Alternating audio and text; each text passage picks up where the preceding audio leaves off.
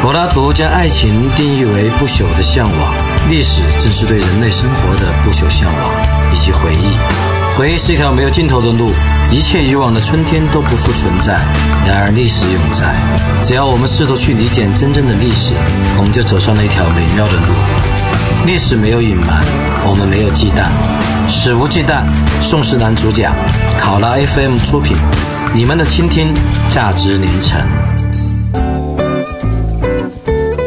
考拉 FM 的朋友，大家好，欢迎收听本期《食物鸡蛋》，我是你们的老朋友宋时南。今天我们来聊一聊无耻的翻译。最近呢，有一位叫顾建光的一位学者，还是个博导哦，他的翻译在网络引起了广泛的冷嘲热讽。这位叫顾建光的博导把。一本书叫《政策悖论》的书中的有一句话做了一个神翻译。这句话中讲到了一个 lesbian group，就是女同性恋群体。lesbian 也就是拉拉的来源是女同，lesbian group 就是女同性恋群体。结果呢，他给翻译成了黎巴嫩群体。不知道怎么把这个 lace band 翻译成黎巴嫩的，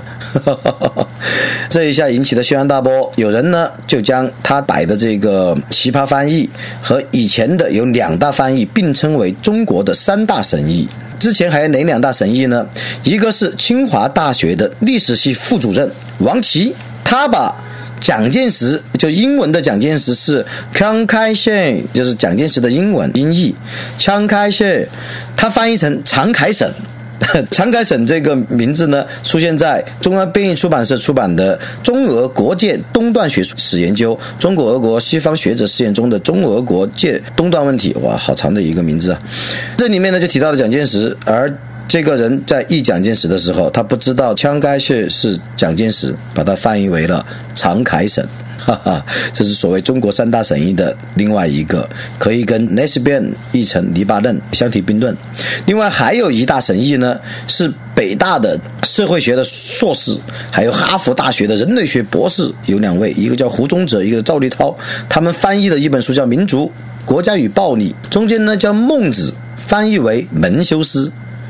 因为孟子的英文是 Mencius，他就把它音译为门修斯。活生生的把我们先秦的大哲孟子翻译的很像古希腊一位哲人的名字门修斯，哈哈哈于是呢，有人就把顾坚光将 Lesbian 译成黎巴嫩，和王琦将蒋介石译为常凯省，以及北大的硕士和哈佛大学的博士将孟子译为门修斯，并称为神译三杰。其实不只是这三个意义很奇葩，现在当下中国国内的翻译作品真的是五花八门、天花乱坠，什么都敢上。像比如说，同济大学哲学系副教授陆新华，他在一个翻译中还曾经把毛泽东翻译成中国诗人昆仑。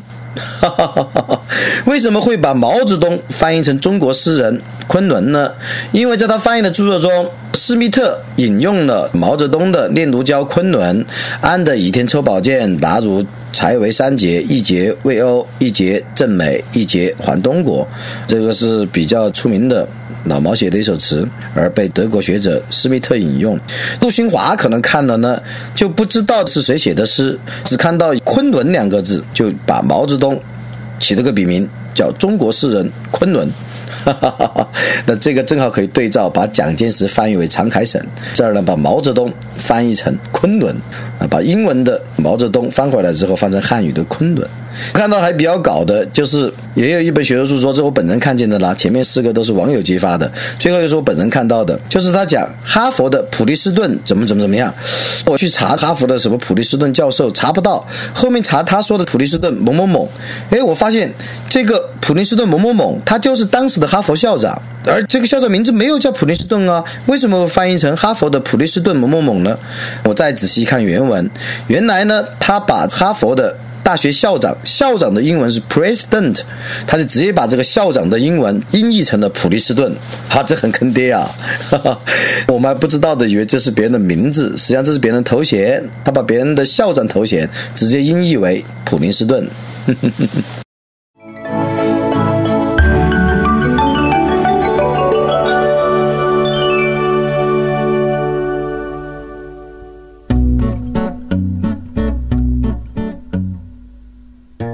当代的，尤其是大陆的翻译啊，真是可以说是到了历史上最可怕的时间。像网友还评出过人类史上、世界上甚至是银河系里面最牛逼的译者，其中呢享有盛誉的一个叫龙静，一个叫李斯。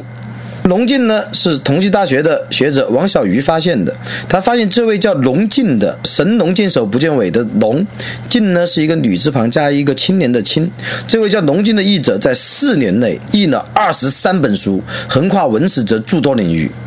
哇！而且他的每一个译书呢都像天书，充满着错误。四年内敢译二十三本书，而且横跨文史哲，他要么是个天才，要么就是个混蛋。那很显然，这位叫龙进的译者他不是天才。另外还有一个跟龙进并称为中国翻译界翻译烂书的金童玉女，龙进呢是位女性呢。另外还有一个男童，他叫李斯，就是秦始皇的那个时代的那个李斯，一模一样的字。这位李斯呢也翻译过涉及十二种语言的二十六部作品。哇，他懂得语言，直追季羡林啊、陈寅恪啊。他翻译了十二种语言的二十六部作品。不过呢，李斯他经常是跟别人合。意，所以署名就像是李斯等，但其他人也没见到是谁。反正李斯挂在第一译者那儿，来一个等就完了。结果呢，网友们发现李斯所译的这涉及十二种语言的二十六部作品，很多有可能是中译中。什么叫中译中呢？就是把别人前人的中译本拿来自己再改写一遍，或者稍微改头换面一下，变成自己的译本。而且还有眼尖的人发现，这个李斯所译的，除了涉及十二种语言的二十六部文学作品以外，他还翻译了各种各样神奇的书，生活策略啊，什么神话之旅啊，但还经典思想录啊等等，很像是一个翻译集团、难译集团，生产规模极为庞大，已经达到了全球连锁的地步。甚至台湾地区都出过李斯翻译的关于心理学方面的译作。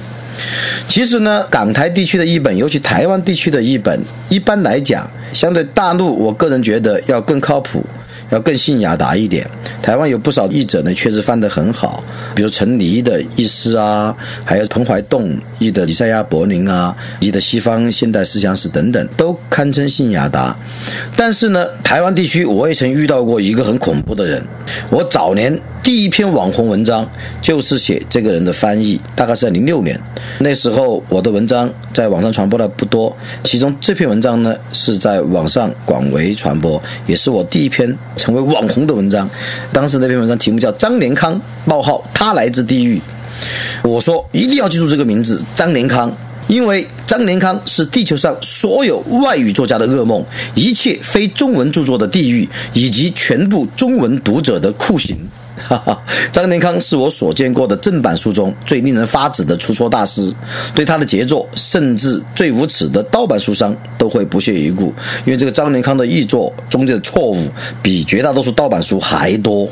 我所批评的张连康翻译的这本书呢，叫《知识分子与中国革命》，是石景谦的代表作之一。石景谦呢，曾任美国世协会主席。这本书呢，也曾经获得过《纽约时报》书讯的，在他出版当年的最佳非虚构类图书奖。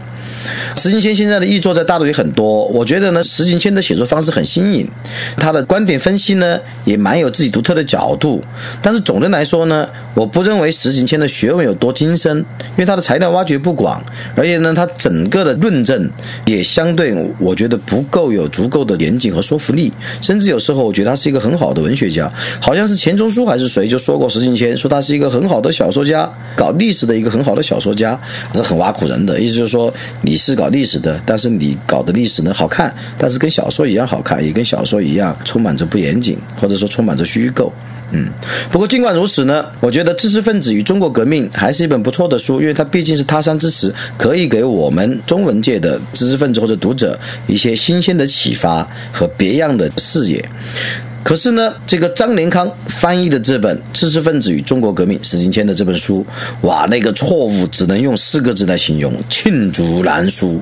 最开始我读他的译本的时候，我觉得这哥们儿还可以嘛，张良这哥们儿，因为他翻译的文字呢还比较明白通顺，虽然很像高中生作文，但是一点都不桀骜屈牙。而且呢，台版书是没有删节的，没有删节，我觉得好啊，因为大陆也出过这本书，大陆是直截了当的告诉你有删节，就是明摆的赤裸裸的告诉你，因为种种国情，哎，我们。此处删去多少字，或者都不告诉你删去多少字，直接就把它给删了。然后就告诉你，由于作者的什么什么立场问题、什么局限问题，我们对他进行了部分删节，都不告诉你哪些地方删了。大陆出的海外著作和港台著作经常都会有删节，比如徐中岳的《中国近代史》啊，甚至像萧公权的自传，在大陆出版都有删节。不过有很多相对比较出名的书，有删节的根本不要怕。像比如说，我买的《中国近代史》，我也买的是大陆出版的，世界图书出版社出的吧。买了之后，在网上去搜，果然有雷锋，有雷锋就把徐中岳的这本《中国近代史》的三节部分全部人肉打出来，有两万多字。你买了大陆的，再去把这两万多字荡下来打印出来夹在书里面，它就不就变成一个全本了吗？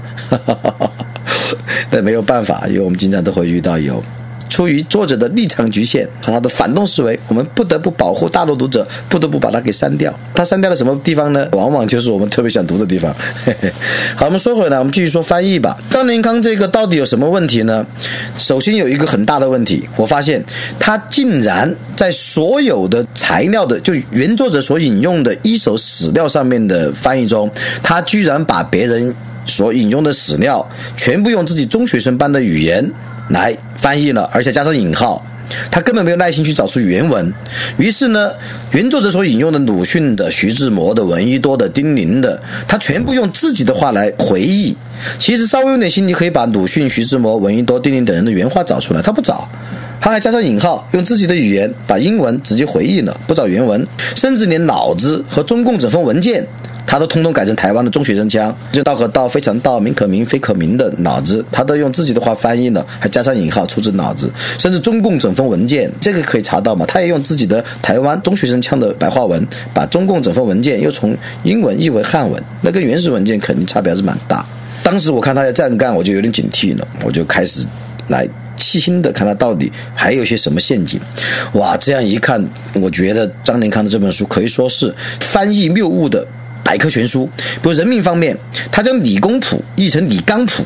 将唐化龙译成唐化狼，干脆译成狼纳度算了，那耳朵算狼纳度算了，还要把北岛，我们知道的诗人北岛翻译成白道。就黑道白道的白道，北岛译成白道，还将傅雷译成黄淑云。我不知道这个傅雷怎么译成黄淑云的，北岛译成白道吗？可能是音译。傅雷怎么译成黄淑云呢？还将陶渊明译成达人，可能因为有人把吴六先生称为达人，于是翻译者呢就把陶渊明翻译成达人，还把瞿秋白的叔叔瞿菊龙降低成丘字辈，改名叫瞿秋龙。人家是橘子辈啊，人家是瞿秋白的叔叔啊，把它翻译成瞿秋龙最后呢，还把鲁迅的。公子周海英的名字，把那个婴儿的婴改成了英雄的英，一下子就把别人鲁迅公子变成了一个很像家庭主妇的名字。周海英，大海的海，英雄的英，人家本来是婴儿的婴。在地名方面，他把井冈山，大家都知道啊，革命圣地啊，现在经常公款去朝圣的，对吧？接受爱国主义再教育、革命精神再教育的井冈山，他把井冈山翻译成唱歌的井冈山。像平流里，也就是平流里在役嘛，就是平乡、浏阳和醴陵三地的简。称，它翻成同音的平流里，但是三个字全错。平乡的平写成邓小平的平，浏阳的浏写成流氓的流，李陵的李写成里外不是人的里。三 D 的简称，它既然三 D 全错也不容易啊。说我们做选择题，你全部选个 B，还有可能对个百分之二十五呢。还要把北京的月坛公园搞成岳飞的岳那个月坛公园，岳飞的岳水潭的潭，他可能是想到台湾有日月潭，北京有月坛，那肯定就是岳飞的岳日月潭的潭了。那北京的月坛当然是月亮的月喏，祭祀的。书刊方面呢，他也经常把民国的杂志啊、报纸和著作乱译。像肖军主编的《文化报》，他翻译成《文化公报》；老舍的《茶馆》，他翻译成《茶室》。我说你不如干脆译成《茶餐厅》好了。《骆驼祥子》呢，又被翻译成《黄包车》；《天演论》呢，被翻译成《进化与伦理》。他好不容易把海瑞罢官的名字倒是写对了，却把作者吴晗的名字把被日字旁没了，写成吴晗，就是窦环章的晗，含住谁的含？吴晗。在身份方面，他也经常乱译，他把荣禄称为恭亲王。荣禄怎么可能是恭亲王呢？那是疑心啊。慈禧呢说他是摄政王慈禧，那载沣才是摄政王啊。慈禧什么时候当过摄政王啊？她是女的，她也不可能当王啊。然后呢，他还用从来中国就没有使用过的首相这个职位和称呼，先后拿来形容孙中山，然后又形容段祺瑞，后来甚至用来侮辱，对吧？我们的周总理，前段时间有人侮辱的吗？说他是鸡。嘿嘿。他就用首相说孙中山首相、段祺瑞首相、周恩来首相，这听着好像全部都跑到日本，在日本当官去了。他还经常在年代上面前后矛盾，比如说他现在翻译的时候说，一九二八年《沙飞日记》初次出版，仅仅一页以后提到已经变成了一九二二年初次出版。他还把丁玲一本小说中的主角，人家是刘平，他三次出现，三次的称呼都不一样。第一次呢是浮萍的萍，就是大海浮萍的萍；第二次呢是苹果的苹。两次都不一样，但实际上呢，丁玲人家那个主角的名字叫陆平，不叫刘平，人家叫陆平。然后呢，他在翻译到很多常规地名的时候也乱译，比如说卢沟桥，它叫马可波罗大桥。当然呢，老外是曾经有人叫卢沟桥马可波罗大桥的，但是我想你在中文世界里面发行的著作，大家都知道卢沟桥，有几个人知道马可波罗大桥是什么？最好还是还译成卢沟桥。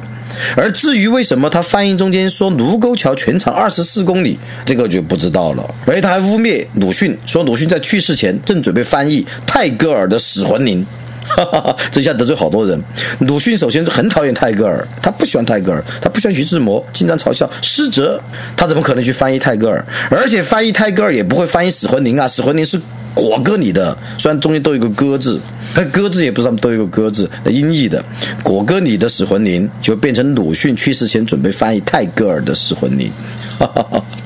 当时呢，我随手摘录了翻译错误，都在几十处以上，全部的错误我怀疑至少是几百甚至上千处。那时候我就感觉张连康啊，好像从小就躲进了火星，没有任何一点点中国古代的、近代的、现代的文学的、历史的、政治的基本常识。而这个人胆子比姜维还大，敢于创新，无知者无畏。为什么说比姜维的胆子更大呢？因为据说胆大如斗的典故就是姜维的，说姜维战死之后，把他的遗体解剖，发现他的胆比一个斗还大。好大的胆子！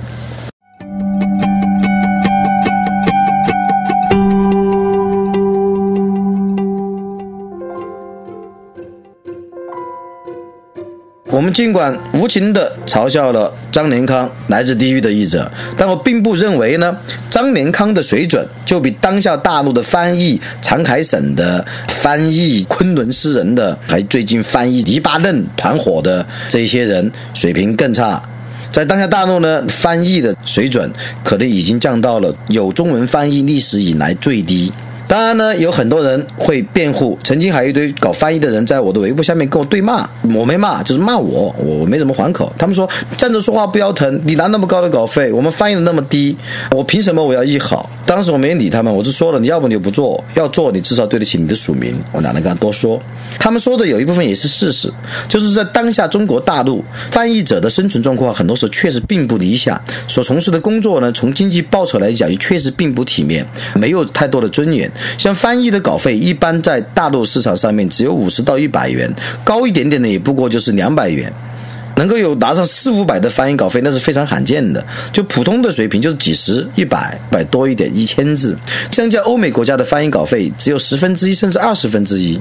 于是呢，在当下中国呢，翻译不再神圣。其实翻译本来是一项神圣的职业，是一项功德无量的事业的。当下中国大陆呢，翻译一点都不神圣，而是沦为短平快的生意。书商们呢，只看重译著的数量和时效。和噱头，而并不真正在乎他们的质量，而像这种几十一百块钱的翻译的这稿费，那么也近乎于羞辱。在这种情况下面呢，大陆有不少译者也因此破罐破摔，他们炮制的译文呢，很多根本没法看。我甚至认为，好多人翻译的东西就像是精神病人写的一样，你完全读不懂，读不通也读不懂。而且我负责任的可以说，那不是我们读者的问题，而是译者的问题。即使如此呢，大陆的翻译市场上也还是有少数敬业的译者，水平线上的译者，像比如从事文学翻译的孙仲旭，一位中青年译者，很遗憾他在二零一四年就英年早逝了，当时只有四十来岁。这位孙仲旭这样的敬业译者呢，我觉得非常珍贵，就像在一曲煤堆里面闪现的钻石一样。当然，孙仲旭我也不认为他是个天才译者，或者是有。多伟大的一位译者，他与他的前人，比如说穆旦啊、冯至啊、梁中岱啊、李清扬啊那一堆，还有王仲廉啊、王道乾啊等等比起，孙仲旭的不管中文或者是外文，可能还是有一些差距。但是他敬业，他的每一个作品至少是用了心的，而且至少是水平线上的。像我以前读过他的博客，他讲自己翻译，他写过一篇文章，他说翻译是一个体力活，我看了很感动，因为其实很多人不知道，翻译是创造性很强。的工工作，不亚于创作，不亚于原创研究、原创写作的翻译，需要耗费大量的精力，有时候耗费的精力甚至超过原创写作。孙仲旭在这篇翻译是一个体力活的博文中就讲述，他翻译一本书通常需要九个步骤，哪九个呢？通读原书，在原书行间一个草稿，以草稿为蓝本，在电脑上再译，译完初稿后要清查一遍，清查之后再通读原书一遍，然后打印初稿与原书对校，再通读两遍译稿后交给出版社，然后修改排校稿，最后呢出版之后还要校改，以便再版时修订。九个步骤，读来非常令人感动，至少别人是一个非常专业和敬业的译者。当然呢，这样繁复的工序，孙仲旭平均拿到的稿费也就是几十一百多元签字，真的令人叹息，让我想起美人出头乱扶啊，良玉贱如康骨。其实呢，在一九四九年以后，或者说在一九一一年以后，中国还是有蛮多十年磨一剑的译者，像比如说汝龙译的契科夫，李清牙译的莫泊桑，王永年译的欧亨利。王道乾译的杜拉斯，李文俊译的福克纳，叶廷芳译的卡夫卡，还有我的偶像和好朋友乌林坤译的菲茨杰拉德，有太多了，我们就不举了啊！我这儿想到都是文学译本，因为我觉得社科的和历史的译本呢，相对来讲那么经典的要少一点，但也有，比如一些古希腊的，也有几位好的译者，比如罗念生、王以柱，还有罗念生的弟子王焕生。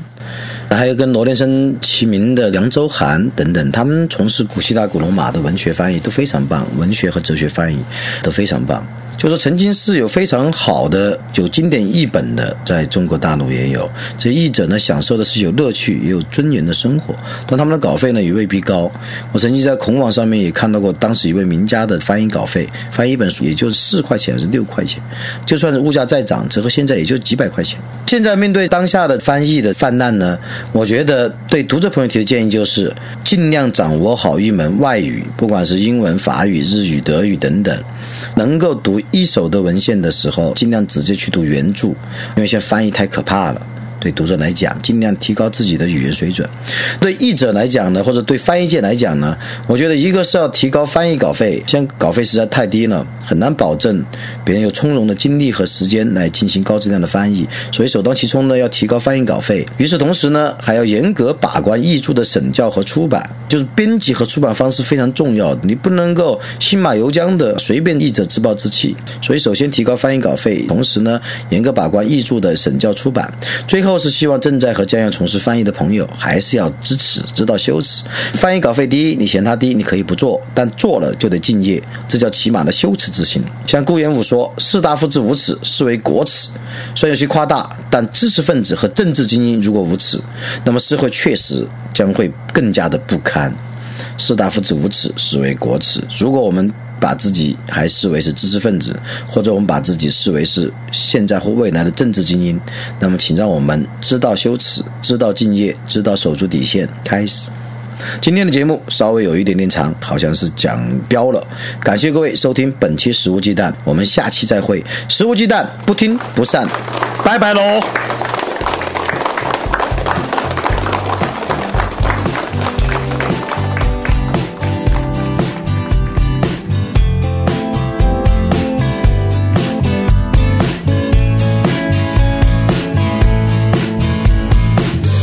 大部分人要我学习去看世俗的眼光，我认真学习了世俗眼光，世俗到天亮。一部外国电影没听懂一句话，看完结局才是笑话。你看我多乖多聪明，多么听话，多奸诈。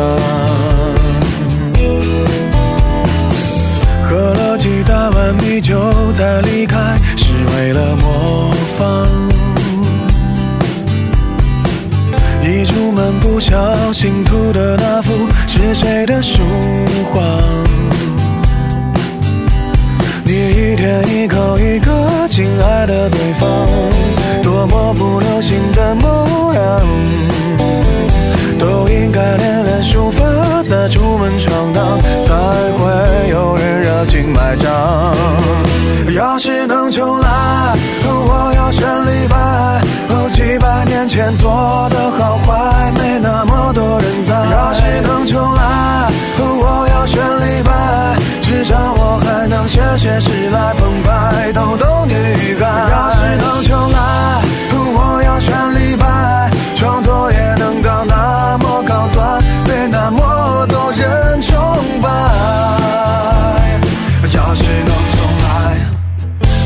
几大碗米酒再离开，是为了模仿。一出门不小心涂的那幅是谁的书画？你一天一口一个亲爱的对方，多么不流行的模样。都应该练练书法，再出门闯荡，才会有人热情买账。要是能重来，我要选李白。几百年前做的好坏，没那么多人在。要是能重来，我要选李白，至少我还能写写诗来澎湃，逗逗女孩。要是能